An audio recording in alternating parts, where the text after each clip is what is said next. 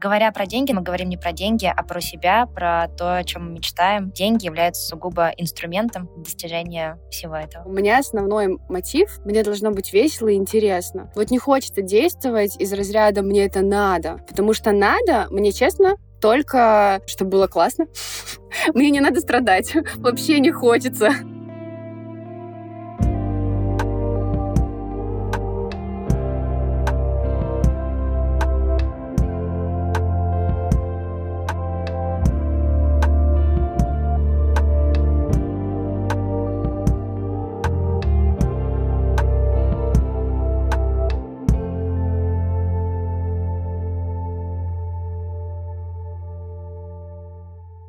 Привет! Это Normal Feelings подкаст. На связи Инга, и я научилась тратить деньги на себя. А меня зовут Ника, и я сложнее решаюсь на большие покупки или наоборот, на маленькие радости для себя. Этот подкаст — наша форма поддержки друг друга и, может быть, станет поддержкой для вас. Здесь мы рассказываем свои истории о переезде, дружбе на расстоянии и личном росте. Создаем свой поддерживающий клуб нормальности в сложное время перемен.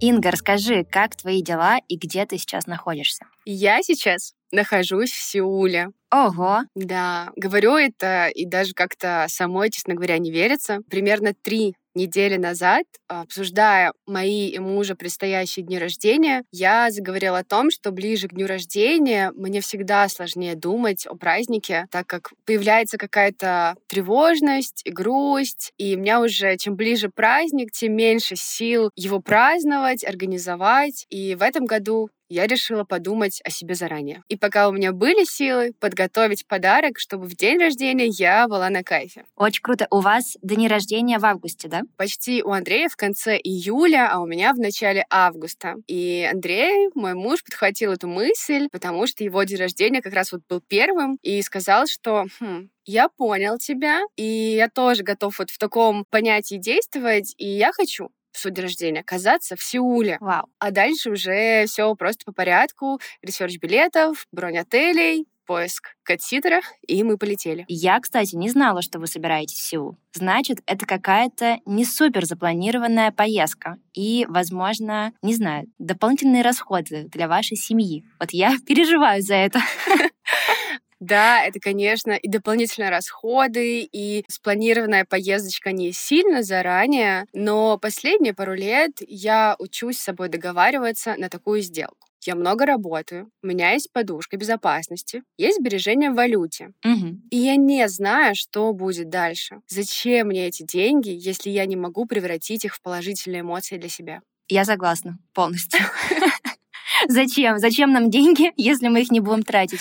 Но вообще здорово, что у тебя есть подушка безопасности, вообще отложенные какие-то средства вот на такие штуки. Мне кажется, добавляет очень сильно чувство свободы, да, что ты не привязана к каким-то конкретным, там, не знаю, одному отпуску в год или чему-то еще, что если требует организм и вообще как бы хочется, ты можешь взять и отправиться в такое путешествие. Согласна. Это круто. Я ловлю себя на ощущениях, что когда есть вот некая подушка безопасности, появляется больше возможности для мечт, для импровизации, и это помогает чаще выбирать себя или вот какие-то незапланированные отпуска, которые дают качественные эмоции. И, конечно, здесь решающую роль играет возможность вот так вот потратиться разово, и я тоже пришла к этому, ну, не сразу. Вообще мы с тобой уже однажды записывали выпуск про наши траты, но он так и не вышел. Да.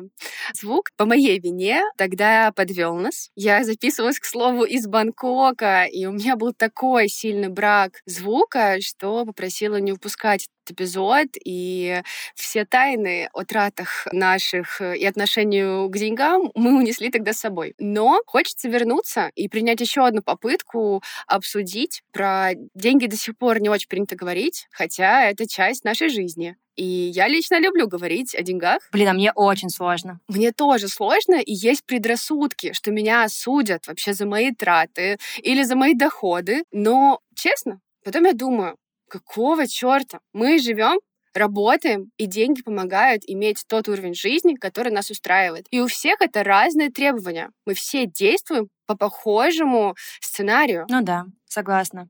Но еще очень интересно, знаешь, поговорить не только о том, как мы тратим или как мы управляем деньгами, сколько про наше отношение к ним. Потому что кажется, что, возможно, наше отношение к ним как раз и влияет на то, в какие моменты мы чувствуем себя счастливыми, а в какие нет, и как это в целом влияет на нашу жизнь. Да, согласна. Да, и сегодня к нам в гости зашел Ваня Давиденко. Ваня пишет и консультирует о личных финансах и отношениях с деньгами. Хм, отношения. Мы говорим про отношения с парнями, а Ваня про отношения с деньгами. Еще ведет телеграм-канал «Не про деньги». И сегодня вместе с Ваней мы попробуем поговорить про супер чувствительную тему для многих и для меня о деньгах. Да, погнали.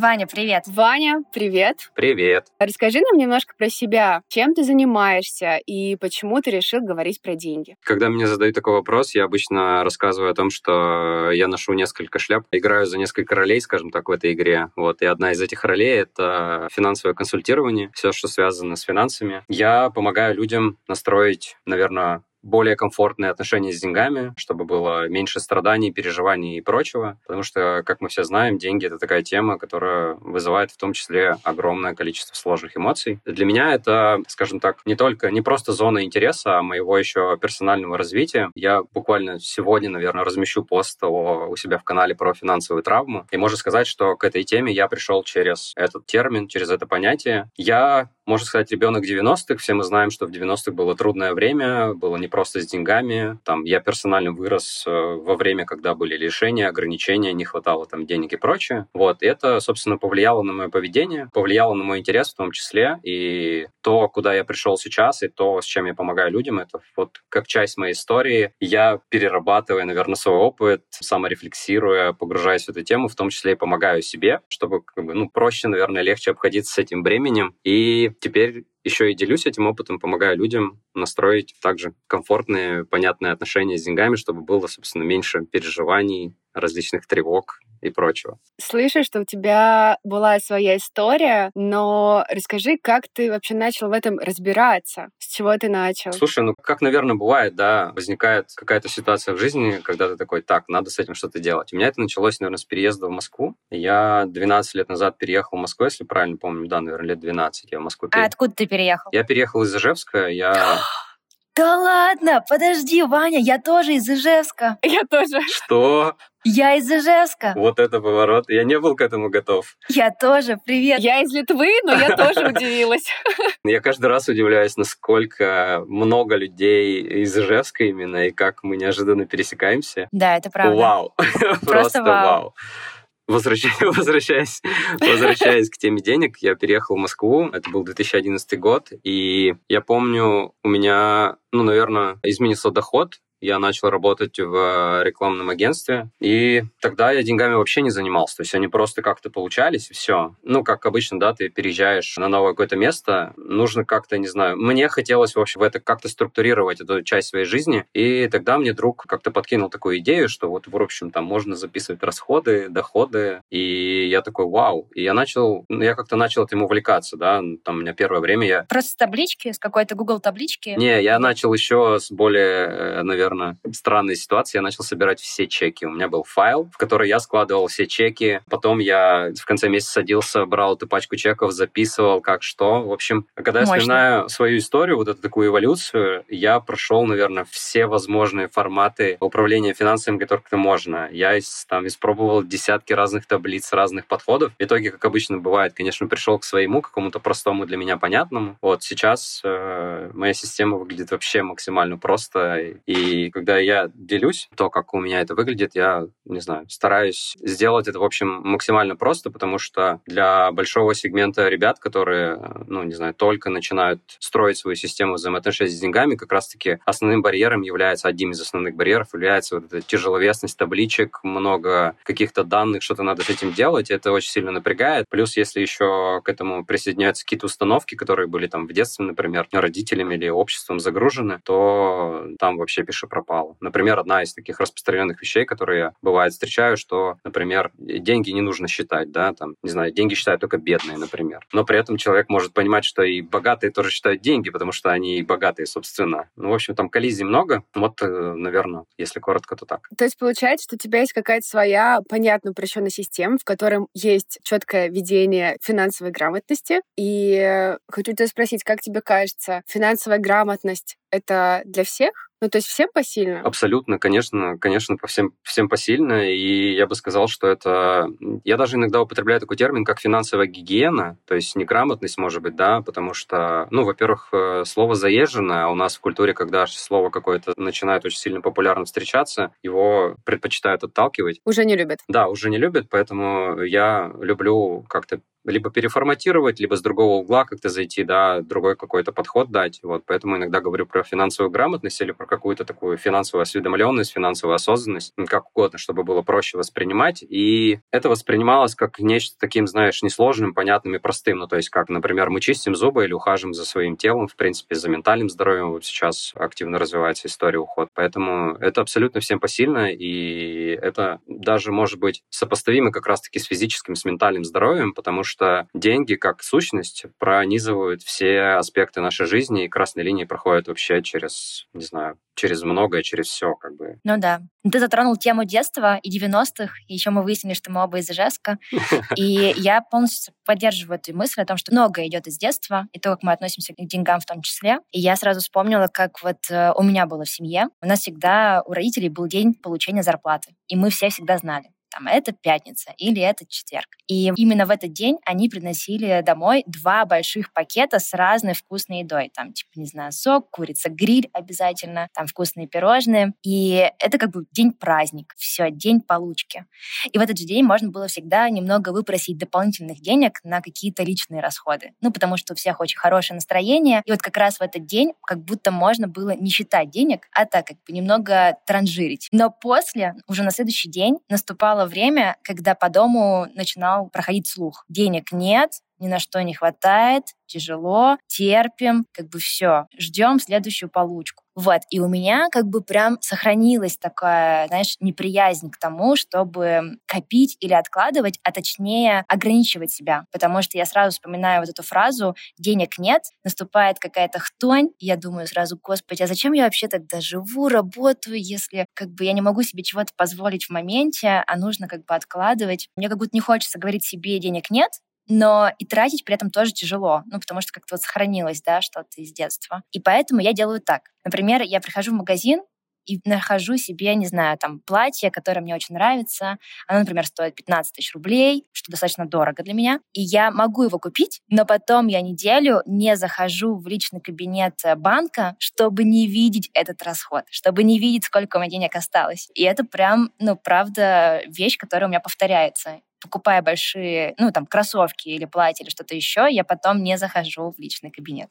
Да, да, я понимаю. Ты слушай, когда начала говорить вот про... Начиная со слова «получка», наверное, вот в нашей культуре оно так еще какой тоже окрас имеет интересный. Но, в принципе, вот этот, вот этот кейс, вот эта ситуация, ты когда рассказывал, да, что день получения зарплаты в детстве был таким праздником в доме. И мне это тоже знакомо. У меня тоже были такие эпизоды в жизни. И вот когда ты начала рассказывать, у меня прям на уровне тела откликнулось, что вот это напряжение, которое дети, мы, будучи детьми, переживаем именно в такие моменты, когда нам говорят, денег нет. И мы это очень хорошо усвоили. Это вот сейчас, там, по продолжению истории, ну, как бы слышится, как это аффектит на тебя, причем ты это осознаешь. Я слышу, что ты осознаешь это. И как бы да, правда, это откликается вот таким поведением, когда мы боимся зайти и удостовериться вот этому факту какой-то такой, не знаю, экстраординарный, может быть, покупки, потому что мы избегаем тяжелых чувств. Тяжело понять, что я совершил какой-то такой, ну, не знаю, может быть, неправильное действие, да, Сто процентов. которое потом впоследствии, да, может откликнуться вот этим вот этой фразой «денег нет». Вот, вот это, собственно, хтонь, вот эта тяжесть такая вот может накатить. Поэтому деньги здесь, да, вот правда, как такой медиатор. В общем, касаемся этой темы, и возникают вот какие-то разные, как эхом, да,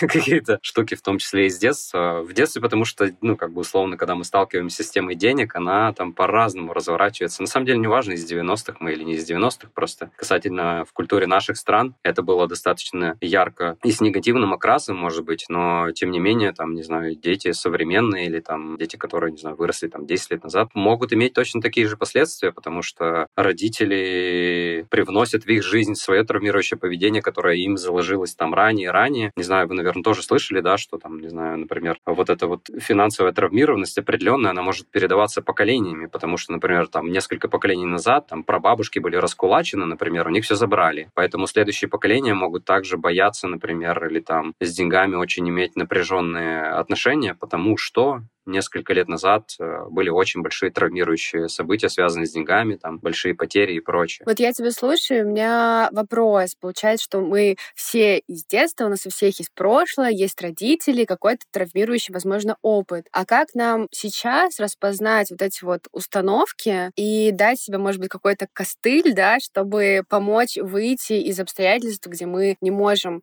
тратить, не умеем правильно как бы расходы свои планировать. И в целом, вот как распознать эту установку? Слушай, ну здесь опять же нет каких-то, наверное, секретов. У меня бывает такое, что ребята приходят и такие ожидают, что я расскажу какой-то секретный соус, да, после которого или какое-то одно правило. Все обычно просто. Мы тоже ожидаем.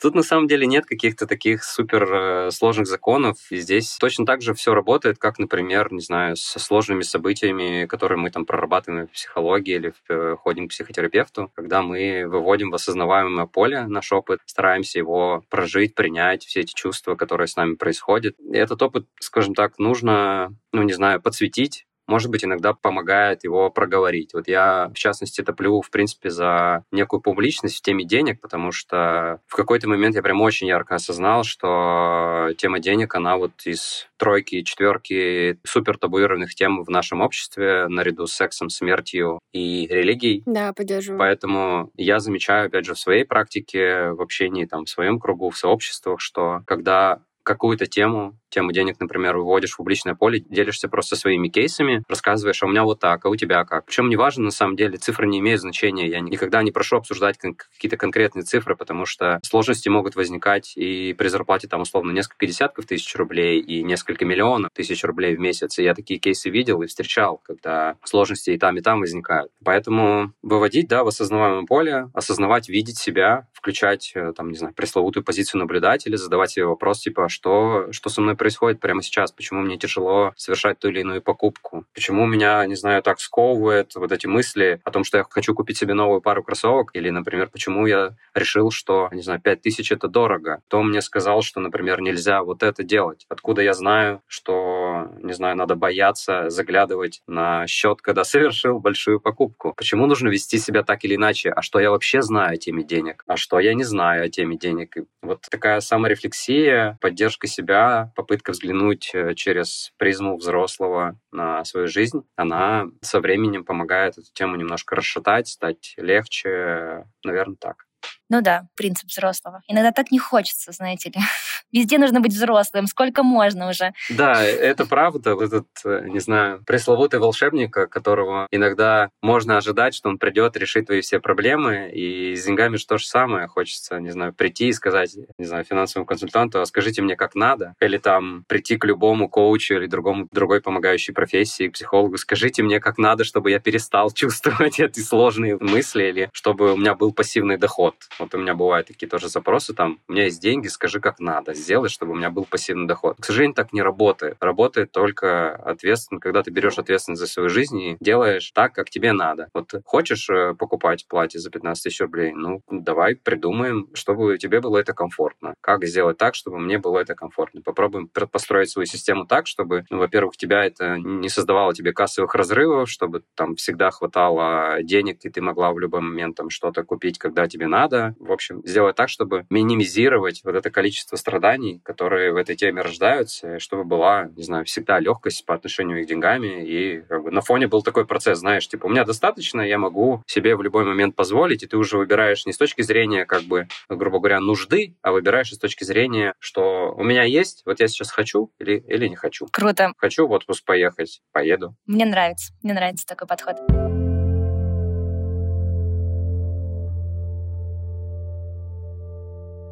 Все понятно в целом про детство. Ну, в смысле, понятно, что нужно задавать себе вопросы и осознавать. А вот мне еще интересно, а как вообще меняется отношение к деньгам, когда ты отвечаешь не только за свой бюджет, но и за бюджет как бы своего бизнеса, дела, когда ты предпринимательница. Инга, и здесь, конечно, безумно интересно узнать про твой опыт. Я улыбаюсь. Как меняется твое отношение к деньгам, когда ты тратишь не только свои деньги, но и деньги компании, получается, своей же? Ну вот я слушала твою историю про детство и так далее. Я даже сначала не поняла, почему тебе сложно заглядывать в приложение после трат. Я, наоборот, такая, так, сколько мы потратили еще, посчитаем, мне все нравится. Я люблю тратить, поэтому я люблю это видеть. Я знаю, что мое действие, оно впоследствии приводит к чему-то. Вот. И, конечно, мое отношение к деньгам после предпринимательства сильно поменялось. И, наверное, я попробую сейчас вас погрузить немножко шире в историю, чтобы и гостей, может быть, познакомить, кто настолько слышит с вот каким-то моим бэкграундом и как все происходило, потому что тратить я люблю и могу. Итак, я бы описала свой опыт, что я перестала бояться нехватки денег, потому что я приспособилась их зарабатывать. Вот, наверное, это будет первое, о чем бы я начала повествование. И мой путь предпринимательства сейчас — это где-то 6 лет развития бренда нижнего белья и одежды Bilingual Ladies. Мой стартовый капитал на бренд в свое время был примерно 50 тысяч рублей. И все, что я зарабатывала в первые пару лет, я вкладывала обратно в оборот, особо не доставала деньги на себя и старалась обратно вкладываться в бизнес, и это давало мне как раз рост и постепенно увеличивало объем производства. Через три года я решилась открыть свой первый физический магазин. И до этого продажи шли только онлайн. И физический магазин показал мне, как бывает вообще по-другому. Ну, то есть у меня не было глобального какого-то просчета, какой будет профит с этого действия. Я в свое время действовала абсолютно душой. Я хотела видеть своих покупателей, хотела с ними общаться, и мне нужен был контакт. У меня была одна точка продажи, и вдруг появилось две, и это был очень сильный опыт. И мне, конечно, сначала было тревожно, как я смогу это все обслуживать. Но профит, то, что случилось после открытия, это превзошло все мои ожидания, существенно увеличило прибыль, доходы, и я вот тогда начала именно уже зарабатывать. И случилось э, важное понимание после этой точки, что, во-первых, когда приходят деньги, появляются определенные какие-то такие эндорфины, и начинаешь ощущать вот эту вот волну. И я поняла, что у меня близится выгорание, потому что я очень много работала, вдруг начала получать какую-то Э, существенный финансовый фидбэк, и мне нужно было понимать, как я буду действовать дальше. И я решила для себя так, что первые 2-3 года я работала на бренд. И после того, как проект стал самокупаемым и приносить прибыль, мне нужно уже поддержать себя и сделать что-то для себя. И я задумалась, что мне нужно инвестировать уже в свой комфорт. И так я начала откладывать деньги на ипотеку, чтобы купить квартиру. Это была такая одна из больших финансовых целей в то время. Я накопила примерно полтора миллиона, может быть, чуть больше. Это был мой первый взнос. И мне кажется, что тут хочется еще важно добавить будет, что при покупке квартиры я со своим партнером договорилась, что эти траты у нас идут поровну. То есть каждый из нас копит сумму, каждый из нас ее вносит, и мы тем самым покупаем а, недвижимость. И после первой большой такой вот покупки и заработанных денег я поняла, какой классный инструмент деньги.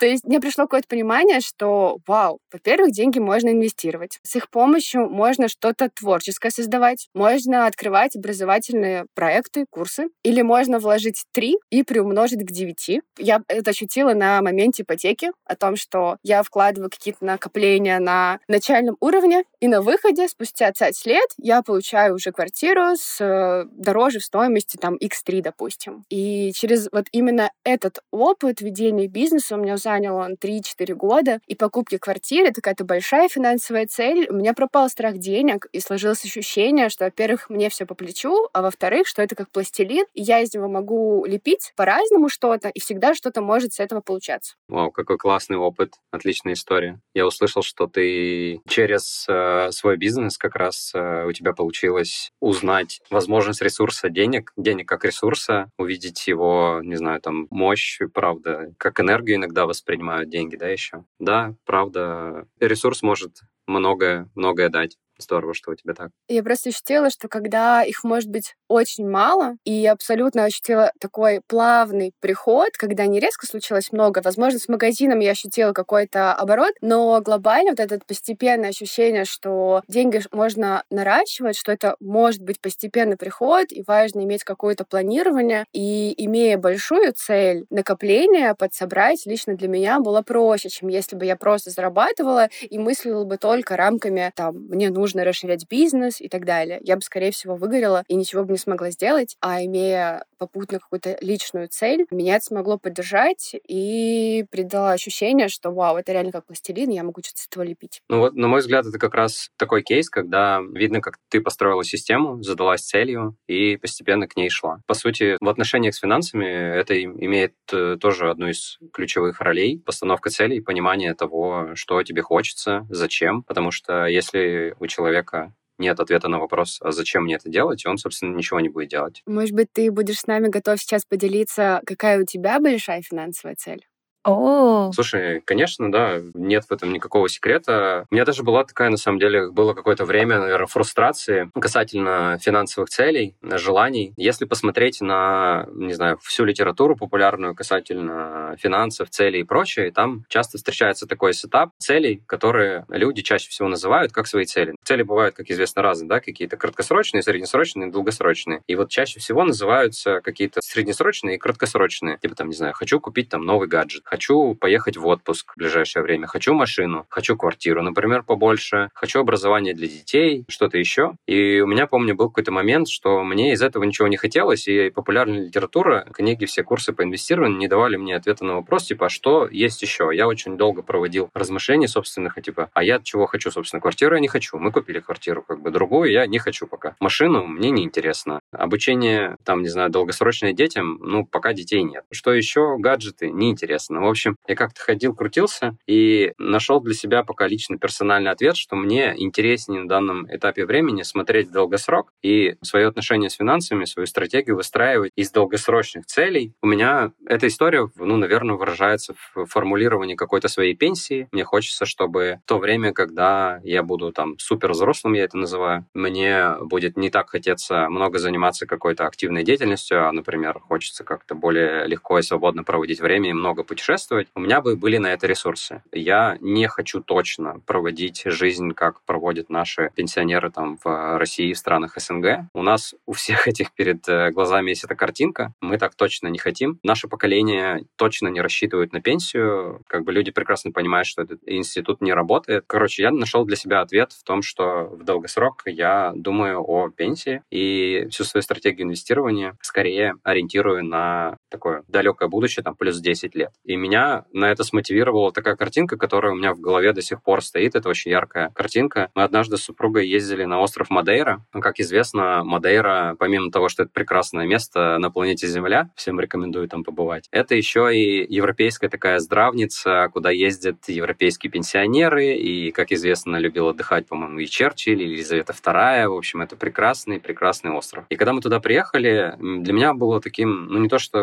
удивлением и открытием, я увидел вот эти вот такие прекрасные, теплые европейские пожилые пары, которые путешествуют вдвоем, вот они такие уютные, такие пожилые. Я такой, блин, я бы хотел вот, чтобы было так же, чтобы была возможность, сила, ресурсы на то, чтобы путешествовать, смотреть мир, классно проводить время, не знаю, или выбрать какую-то страну, где купить или взять в аренду какой-то дом и там спокойно жить и вообще не париться по поводу ресурсов. Вот у меня, наверное, это так. Звучит вдохновляюще. Да. Говоря о пенсии, я сегодня прочитала такую фразу интересную, которая меня тоже сподвигла. Вот сейчас расскажу. Там был вопрос, или скорее предложение. Попробуйте описать, как бы вы хотели, прожить этот день через 50 лет, а через 25, как бы вы хотели, а через 15 или 10 или 5. И, собственно, приходим к завтра постепенными шагами. И когда я по верхам, скажем так, начала задавать себе вопрос, я почувствовала очень большую разницу между завтра, между 5 лет и, скажем, 20 и 50. И вот к моменту, когда я только заглянула, кем бы или как бы я хотела провести свой день в 50, у меня вырисовалась картинка, что мне уже надо сейчас предпринимать, чтобы я смогла к 50 вот эту вот картинку действительно позволить себе. Это не во столько даже не про блага, а сколько в том числе быть в своем здравии, как я хочу выглядеть,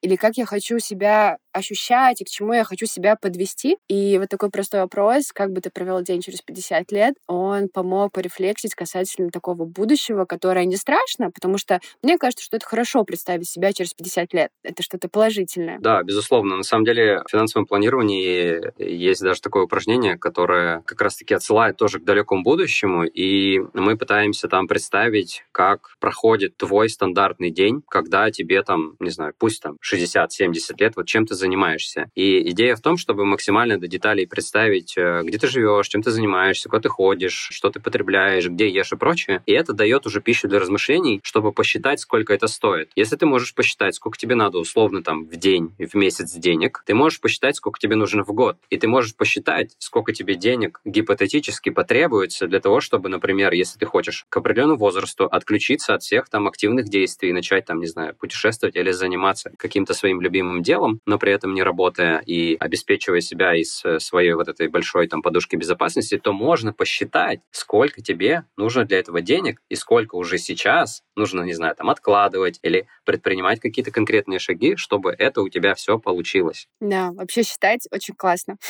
Да, это правда. Я еще подумала, что очень хочется все-таки через там 30-40 лет еще быть, как бы, как сказать, в умственном здравии, поэтому рекомендую всем нам начать играть в шахматы уже сейчас.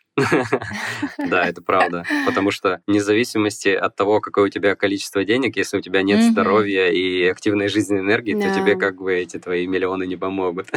Это сто процентов.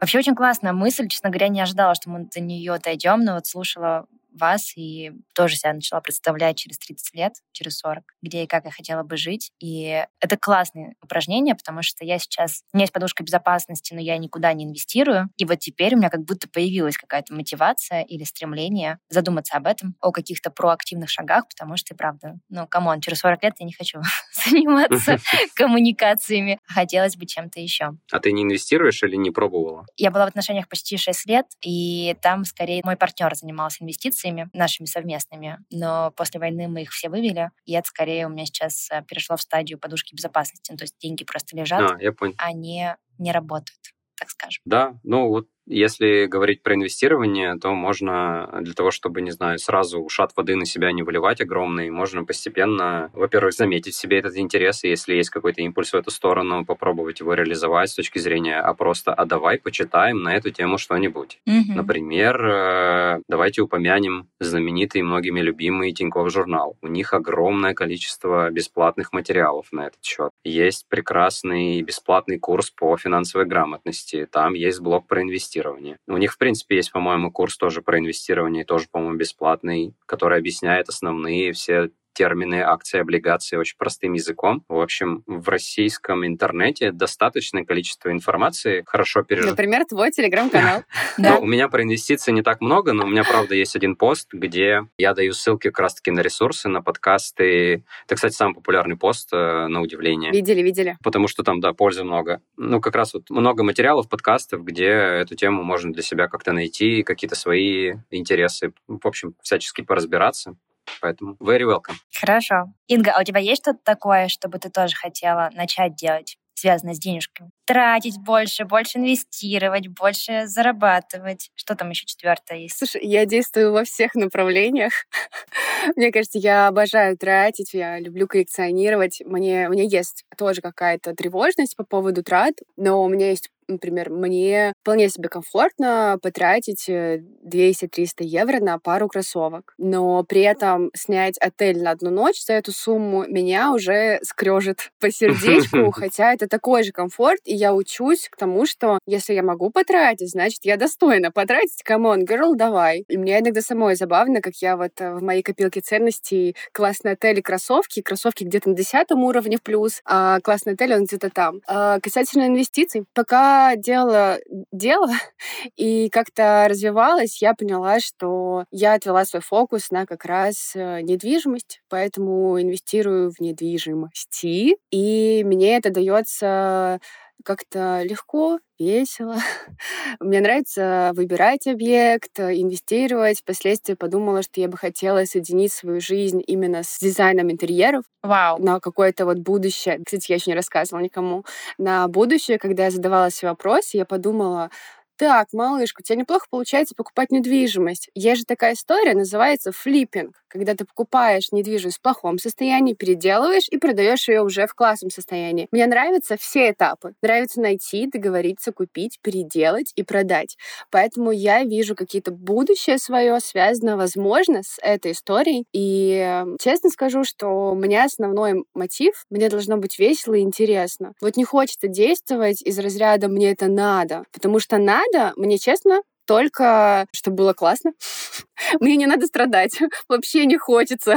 И мне не надо, чтобы было тяжело. Мне тоже этого не хочется. Поэтому стараюсь э, во всем, может быть, полезным видеть то, что мне будет даваться легче, в чем я буду видеть какую-то позитивную составляющую, в том, что мне по силам, мне интересно, я готова разобраться, и это для меня. Вот. А то, что не для меня, я спокойно отпускаю, думаю о том, что пусть кому-то другому принесет это пользу. Мне хочется сказать, что ты инвестор не только в недвижимость, но и, в принципе, в бизнес. То есть ты инвестировала свое время, и есть такой тезис даже, что и в коммуникации, кстати, он активно используется брокерами, что все мы инвесторы, все мы, все мы инвестируем наши ресурсы там в образование, не знаю, в отношения, профессиональное развитие и прочее.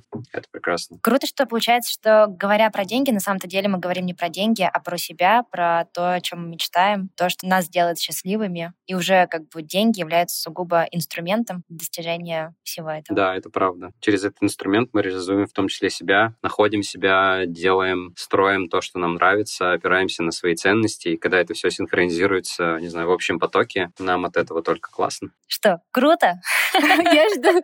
Круто, круто. Тут э, у Ники есть вопрос, я жду, когда ты его задашь. Вань, э, вот мы как бы в нашем подкасте, у нас третий сезон, и мы первый раз затронули тему денег, и наши слушатели тоже первый раз, возможно, про это в общем, слышит от нас. Может быть, ты хотел бы на прощание что-то еще сказать для тех, кто, например, еще не инвестирует, не имеет подушку безопасности, может быть, только начал свой путь вообще в понимание о том, а как относиться к деньгам. Вот не знаю, что такое. Ну, да, я понял. Ну, чаще всего в этой теме, когда, не знаю, скажем так, нет никакого опыта, ну, сложно сказать, что нет опыта отношений с деньгами, у всех у нас есть, просто у всех он разный. И если чувствуется, что есть какая-то сложность или напряжение, или вы замечаете, что как бы эта тема для вас является какой-то напряженной, первое, что я бы рекомендовал, это вот все-таки попробовать позадавать себе самые простые вопросы. Почему для меня это так сложно? Как так получилось, что именно эта тема для меня такая сложная? Что в ней для меня такого сложного? Какой я в этой теме? Да? Что со мной происходит, когда, например, я, не знаю, чувствую это напряжение? И вот э, через вот эти простые такие упражнения, замечания своих реакций, своих эмоций, позволение себе это все переживать, может запуститься процесс э, каких-то очень важных и сильных изменений. И это даже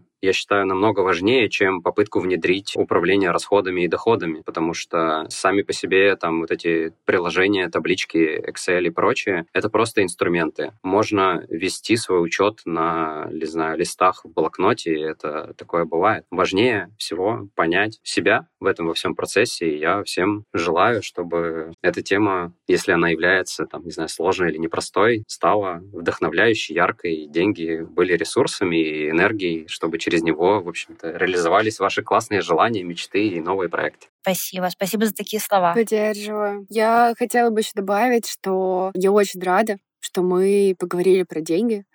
И хочется пожелать всем э, слушателям, кому тяжело говорить, кто не знает, с чего начать, э, вообще исследовать свои финансовые возможности, попробовать задавать вопросы своим друзьям либо знакомым, вообще учиться спрашивать о том, что я знаю, что это вообще сложно спросить, типа, а сколько ты тратишь на квартиру, допустим. Но, с другой стороны, чтобы иметь аналитику, что происходит вокруг, и, возможно, получить совет прошлый о том, как кто-то находит варианты дешевле, как кто-то инвестирует инвестируют. Просто дружеский совет можно получить только самостоятельно открывшись и поделившись своей проблемой или историей, или предложением. Поэтому я бы хотела пожелать, чтобы мы смелее задавали вопросы, касающиеся финансов, и были более открытыми, потому что, возможно, наш кейс кому-то сможет помочь и что-то подсказать. И очень важно в этом вопросе все еще остается поддержка и понимание. Да, это точно. Спасибо. Спасибо.